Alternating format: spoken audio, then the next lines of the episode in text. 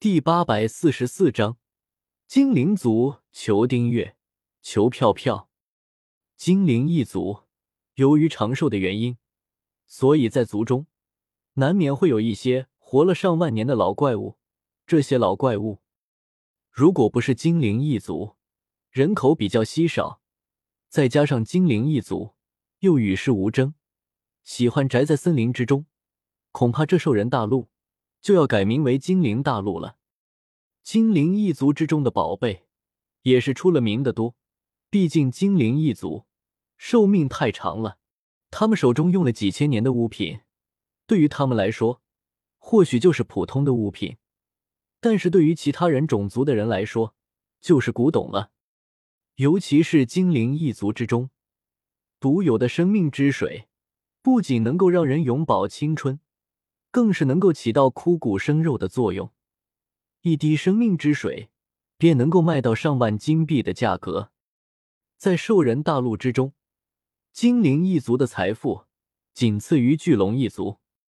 毕竟巨龙一族对于收集财宝已经到了一种非常偏执的状态了，想要跟巨龙比财富，完全比不起来。巨龙最喜欢的事情就是收集财宝。然后趴在金山银堆之上睡觉。由于精灵一族的宝贝多，所以难免会有一些人生出其他的心思。虽然他们不敢去精灵族明抢，但是他们会悄悄的潜入精灵族去偷这些宝贝。别的不说，如果能够偷到一壶生命之水，那么这辈子都不需要为钱发愁了。这也是为什么每一年都会有不少的盗贼。死在精灵族的手中。萧邪，你在想什么呢？今天竟然入账十枚金币，嗯，不错，不错。薇薇安拍了拍萧邪的肩膀，有些好奇的问了一句，但是随即就被桌上的十枚金币吸引住了目光。倒不是说薇薇安真的在乎这十枚金币，而是因为薇薇安自从开酒馆以来，还是第一次一顿赚取了十个金币呢。平时这酒馆之中，一天下来，顶多来一两桌的客人，哪像刚才那样，一次性来了三十多个人，一下子就把酒馆坐满了。今天老板娘我心情好，我决定亲自下厨。薇薇安掂了掂手中的金币，开心的说道：“不要！”萧协和薇薇亚闻言，吓得同时叫道：“第一次上过当也就算了。”萧邪又不傻，再让薇薇安下厨，不是跟自己过不去吗？且没品味。薇薇安听到萧邪和薇薇亚的话，小嘴一撇，气呼呼的说道。萧邪见到薇薇安气呼呼的样子，忍不住笑道：“老板娘，如果你敢第一个品尝自己做的菜，我绝对舍命陪君子。”嗯，我决定了，今天还是萧邪你来下厨，我看好你哦。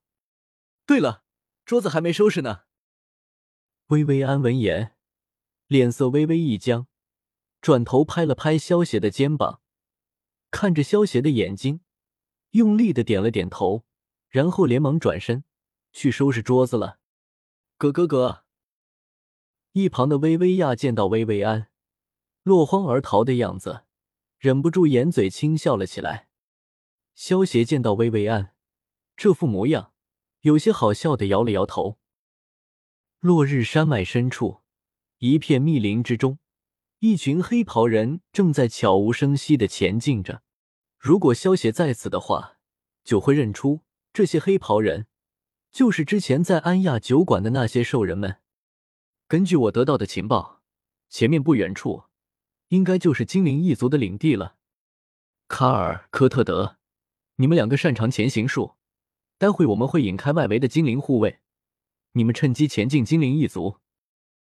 记住不要太过深入，否则一旦惊动了精灵族的高手，别说你们只是六级盗贼，就算是九级盗贼，也别想活着出来了。虎头大汉停下脚步，转头对身后的手下们出声叮嘱道：“明白。”卡尔和科特德两人点了点头，道：“出发。”虎头大汉闻言，大手一挥，下令道：“精灵族领地的外围，一小队的精灵护卫正在巡视着周围森林。罗罗莉、休克，你们接着。一名背着绿色长弓、长着一头绿色短发的男性精灵，如同一只身形矫健的猿猴，眨眼间便踩着树枝，爬到了近百米高的树顶，然后顺手摘下树顶之上像是苹果一样的可可果。朝着下方的四个精灵扔了下去。奥萨，谢了。一身淡红色皮肤、短发的丘克接过奥萨扔下来的可可果，用衣袖擦了擦，便大口吃了起来。站在丘克身旁的罗罗莉见到丘克这副模样，有些无奈的摇了摇脑袋。只见罗罗莉洁白的小手之上闪过一道白芒。将手中可可果除去一层皮之后，这才小口吃了起来，感受着甜丝丝、多汁的果肉。罗罗莉一双湛蓝色的大眼睛不由得弯了起来。可可果的果肉多汁解渴，是精灵们比较喜欢的水果之一，也算是精灵族的特产之一。除了在精灵一族的领地之中，其他地方是没有的。在兽人大陆的精灵族之中。精灵一共分为四个种族：生命精灵、光明精灵、黑暗精灵和血精灵。生命精灵的特征是绿色头发、白色皮肤，是精灵族之中最擅长丛林作战的，每一个都是神射手。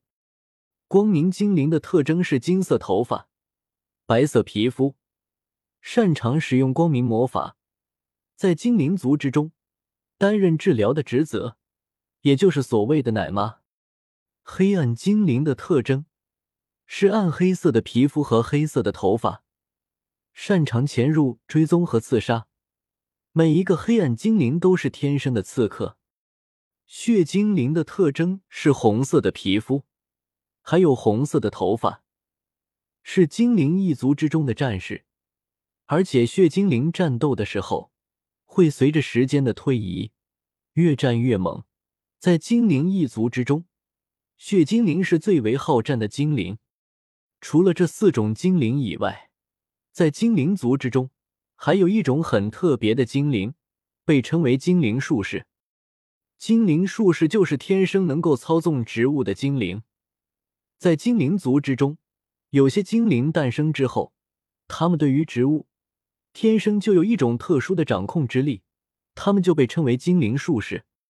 不管是生命精灵、光明精灵、黑暗精灵，还是血精灵，他们之中都有精灵术士的存在。精灵术士之中有强有弱，弱一些的精灵术士只能够控制一些小草或者藤蔓为自己作战，而强大的精灵术士能够直接召唤树人或者操纵整个森林作战。